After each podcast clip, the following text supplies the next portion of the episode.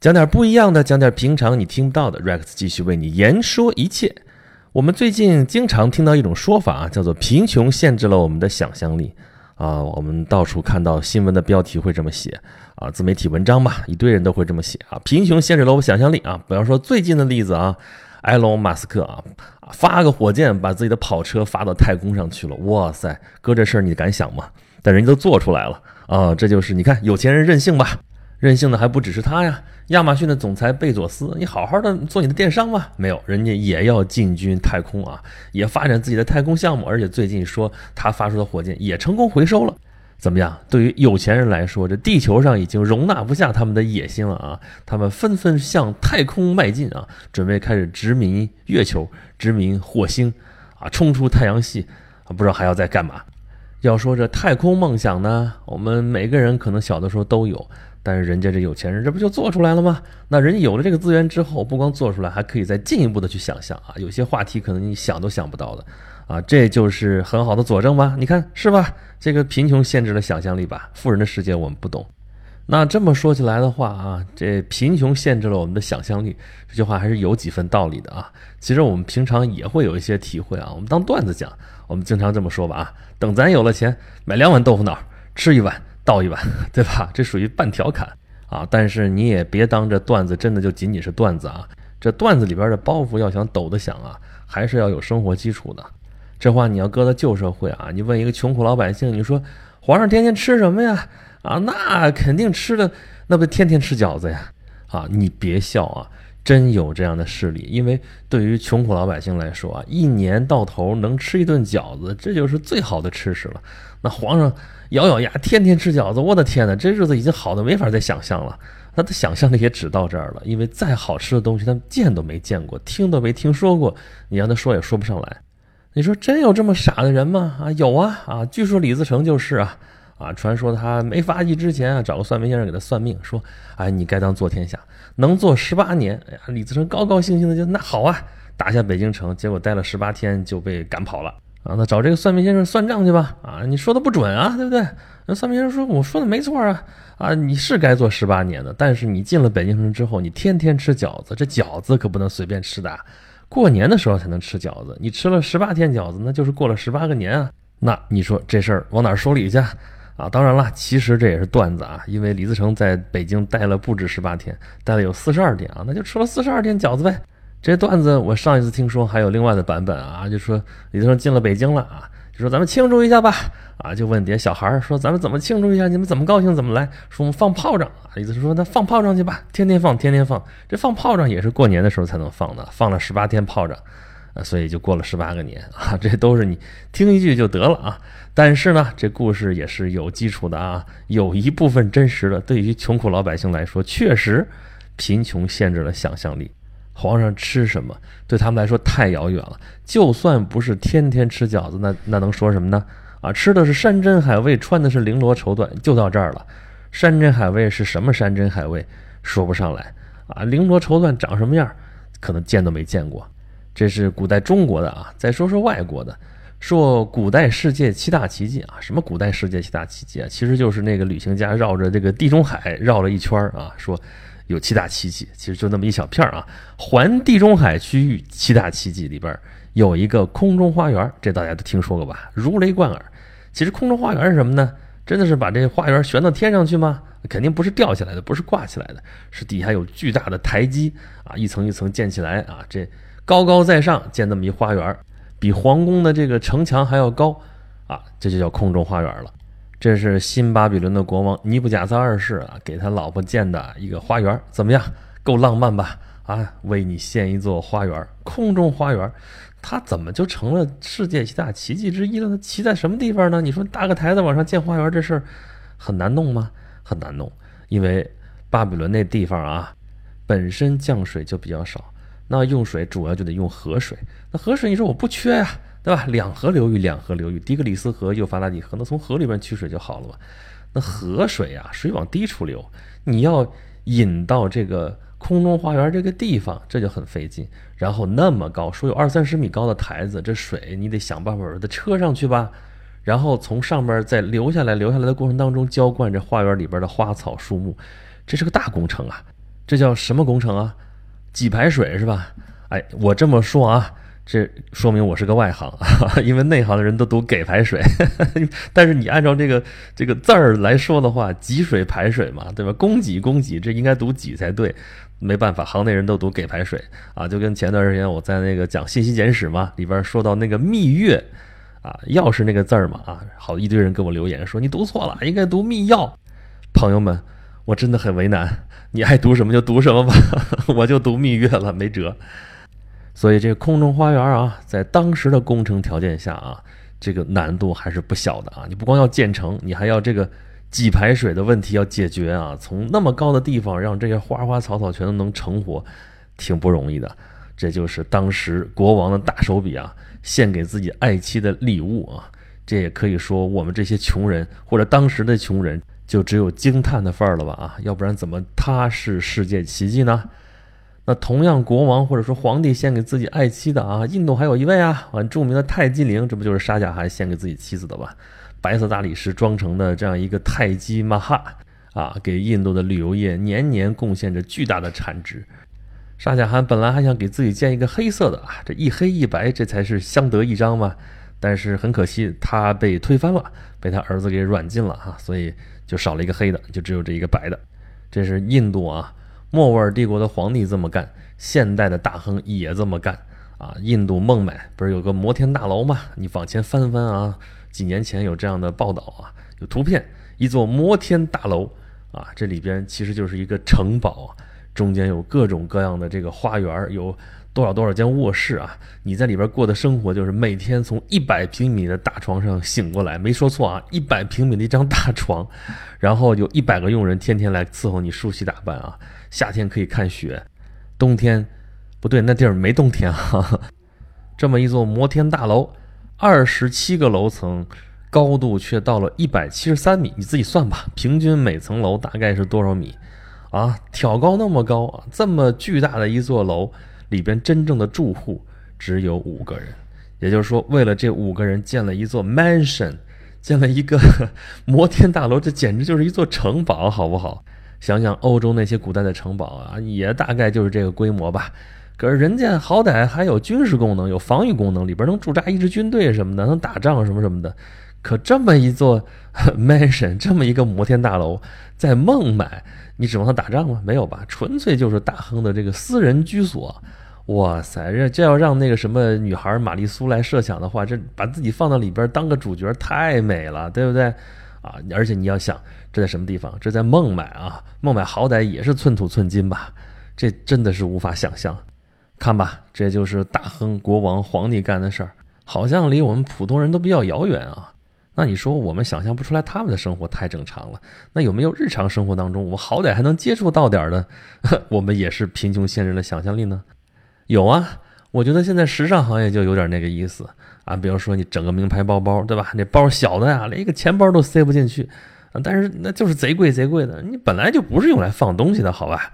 啊，还有说某人买衣服的时候，看看这衣服好漂亮啊，但是零零碎碎这个特别多，而且看那个材质啊，那个染料好像很容易掉色啊。就问店员说：“这衣服到时候怎么洗呀？”那店员特别不屑的看着他说：“我们这衣服没设计让你洗的，穿一两次就可以了。” 就这种，所以我们现在日常生活当中也越来越多的碰到这种情况了啊，老是碰到别人会说你，或者你自己会说自己啊，会自嘲啊，贫穷真的限制了想象力啊。你看，咱们举了这么多例子了啊，好像这句话就算是坐实了。可是反过来呢？啊，好，贫穷限制了人的想象力。反过来，如果富裕或者说富足呢，那么会不会限制人的想象力呢？啊，人说不可能啊！这富人什么东西没有见过呀？什么东西没尝试过呀？呃，可能还真有。比如说贫穷，如果不是白手起家的人，没有吃过苦，没有受过累的话，很多情况下，对于贫穷能贫穷到什么程度啊，能让人在这种情况下做出什么样的举动，可能还真不一定能够理解。啊，最著名的例子，咱先说一个古人呐，就是著名的那个白痴皇帝晋惠帝喽。啊，他那时候有一年发生饥荒啊，老百姓没饭吃了，大臣们奏报啊，说没有粮食吃，只能吃草根、树皮、观音土，要不就易子而食啊，要不这人就该饿死了。那晋惠帝说什么？那何不食肉糜，对吧？这个晋惠帝司马衷，这就是典型的富二代了，都不是二代了啊，都 N 代了啊，他父亲就是 N 代了啊。他的父亲是晋武帝司马炎啊，他接手的就已经是他父亲他的爷爷司马懿喽啊创下的这份基业了。而司马懿也不是从零开始奋斗的呀，他们司马家就是所谓的氏族啊，已经累世簪缨不知道多少代了。像司马衷这样的，生于深宫，长于富人，对民间疾苦这完全不知道。再加上他本人确实有点傻啊，所以才会说出这样的话来。但对他来说，这事情很正常啊啊，没有粮食吃可以吃肉嘛。其实整个晋朝都是这么乌烟瘴气的风气啊，上层社会里边这个重复斗富啊，这种非常著名啊。最著名的事例就是石崇跟王凯斗富嘛。啊，王凯有晋武帝这给他撑腰，说从宫里边送一个珊瑚树过来，你看比不过我了吧？石崇刚当一下就给打碎了，说我陪你，到库房里挑吧，哪棵珊瑚树都比他那个要大、要壮、要漂亮。这帮富贵之人都忙着干这些事儿去了，你指望他们了解民间疾苦啊？想什么呢？啊，所以对于这些富人来说，他们的富足限制了他们的想象力，想象不到民间能苦成什么样。咱再说一个近一点的，我上大学的时候啊，那将近有二十年前了啊，我印象很深刻啊。我们那时候生活费也不高，一个月其实也就几百块钱啊。其实，在学校里面生活还是蛮舒服的啊。这个食堂有补贴嘛，你要吃饭的话，吃菜的话，菜都比外面要便宜好多。我记得那个时候一碗拉面是三块钱啊，就这。我要想经常吃个鸡腿儿也吃不起，真的，我是字面意思啊，真的想吃鸡腿儿就不能天天吃。算算手里边这些钱，经常一个礼拜就花不到一百块钱。你们觉得我是在抱怨吗？真的不是啊，因为我觉得在学生时代那样生活已经算很好了。可是就我知道的，就在我们同级的同学当中，不是我们系的，有别的系的同学，一日三餐都是吃馒头就咸菜，再喝点食堂里边的免费汤，一日三餐如此。每个礼拜如此，每个月如此，这一学期都如此。当然，我们的助学体系做得越来越完善啊，我们的扶贫工作现在做的不是也越来越精准吗？所以，类似这样的问题在逐渐得到解决。但是，这样的现象永远在提醒着我们，这个世界上永远有些角落在我们想象不到的地方。那说到这儿，可能有人会说了啊，说那富人限制了什么想象力了？那顶多就是想不到有些人会怎么受穷呗。那人家是富人，人家无所谓，人家不关心，对不对？那想象不到就想象不到呗，有什么关系呢？其实我这个地方并不想讨论富人如何如何，我又不是富人，我也没必要为他们说什么话，对不对？我只是想探讨一下这两种状况，就是所谓的贫穷和富足，啊，这两种状况其实每个人都可能会碰到啊，并不是说每个人说都是富人，都有多少多少钱，钱只是一种代表，它代表的是财富，代表的是资源。所谓贫穷状况，其实就是你资源有限的时候，或者说资源匮乏的时候；而富足的状况就是你的资源非常充足，甚至绰绰有余的时候。这两种状况之下，人的思维方式啊是非常不一样的。有关于人资源匮乏的时候啊，这想象力受到限制，大家可能比较好理解；但是在你资源充足的时候，你想象力也可能会受到限制啊？为什么呢？就是当你资源充足的时候，有些可以用钱轻松搞定的事情，有些可以靠堆砌资源就可以解决的问题，在你看来都不是问题，而且你也就懒得去想了。这样的话呢，你可能就会错过无穷的可能性，可能会错过一些更经济的解决方法，因为你不愿意动那个脑子了。对你来说没有这个必要。其实中国的革命就是走了这样一条路线。从那些泥腿子的队伍里面，从那些小米加步枪当中迸发出来的创造力和想象力，是那些身处十里洋行的人想象不出来的。所以说到这儿啊，我们应该已经看出来了，那到底是贫穷还是富足限制了你我的想象力呢？其实都会。贫穷、资源的匮乏，会让你缺乏见识，也就缺乏想象力。你不知道人可以做到什么程度，你尤其是不知道人可以利用资源能做到什么程度。那么反过来，当你资源充足的时候，当你富足的时候，你想象不出来人的底线是什么，你想象不出来人在资源匮乏的时候是能够迸发出怎样的创造力。那么在这两种情形下，其实说到底是一回事儿。与其说是贫穷或者说富裕限制了你的想象力，倒不如说是你的阅历、你的经验、你的环境、你的圈子限制了你的想象力。如果你固守自己的生活经验啊，不管这个生活经验是贫穷还是富足，如果你不想向整个世界开放你的心胸的话，那么你就会永远陷入自己的牢笼当中。这个说的好像有点严重啊，但是我们时时刻刻能体会到这其中的一些意思。比如说啊，我小的时候看过一个呃科幻小说啊，那个时候算是科普吧，幻想的一种科普作品《小灵通漫游未来》啊。这说这个真的是暴露年龄啊。那书里面啊，就说一个场景，在一个农场里边，那个农场啊。不是我们现在用的土字旁这个厂，用的是工厂的厂。就那个时候想象的农业工业化，在工厂里边，就是那个农业的工厂里边生产出来的什么呢？生产出来的就是各种各样的巨大的食品，有西瓜那么大的鸡蛋，有珍珠那么大的米粒儿啊，这些东西好像都挺美的。但是你想吧，你现在分析这个事儿，实际上就是在啊物质匮乏的时候的一个想象，因为你缺什么就会想什么。那同样这个思路的例子还有一个就是《镜花缘》啊，不知道大家看没看过这个小说啊？就是写的这个主人公到海外去探险啊，到了各种奇奇怪怪的国家，见了各种奇奇怪怪的人，还有各种奇花异草啊什么这些东西。其中到了一个地方之后啊，就说这地方长的那些果子啊，什么树啊，什么这些东西啊，摘一个果子下来吃了之后，很快就饱了啊，说可以疗饥也啊，注意啊，疗饥，疗是治疗的疗。饥是饥饿的饥，那意思就是把饥饿当成一种病来治疗。哎，有人确实这么说，挺有意思的。说饥饿可能对于人类来说是一种疾病，这种疾病呢是一个长期慢性病，你必须得通过每天一天三次的这个药啊来治疗它啊，才能维持你这个生命。这个药呢就是食物，这个理解好像也没什么不对啊。但是你就看。说他吃了这东西可以疗饥，吃了就不饿了。其实不止这一个东西啊，很多当地的一个东西都是可以疗饥，怎么的？我当时看的时候印象就特别深刻。后来一想，确实是因为对那个时候的人的生活来说，吃饱肚子是一件多么多么重要的事情。所以如果有这种奇妙的东西，能吃一口就能不再饥饿，都能饱了，那真是太美好了。这就是你想象力的限制。而就算不是这些方面的想象啊，你照样会受到。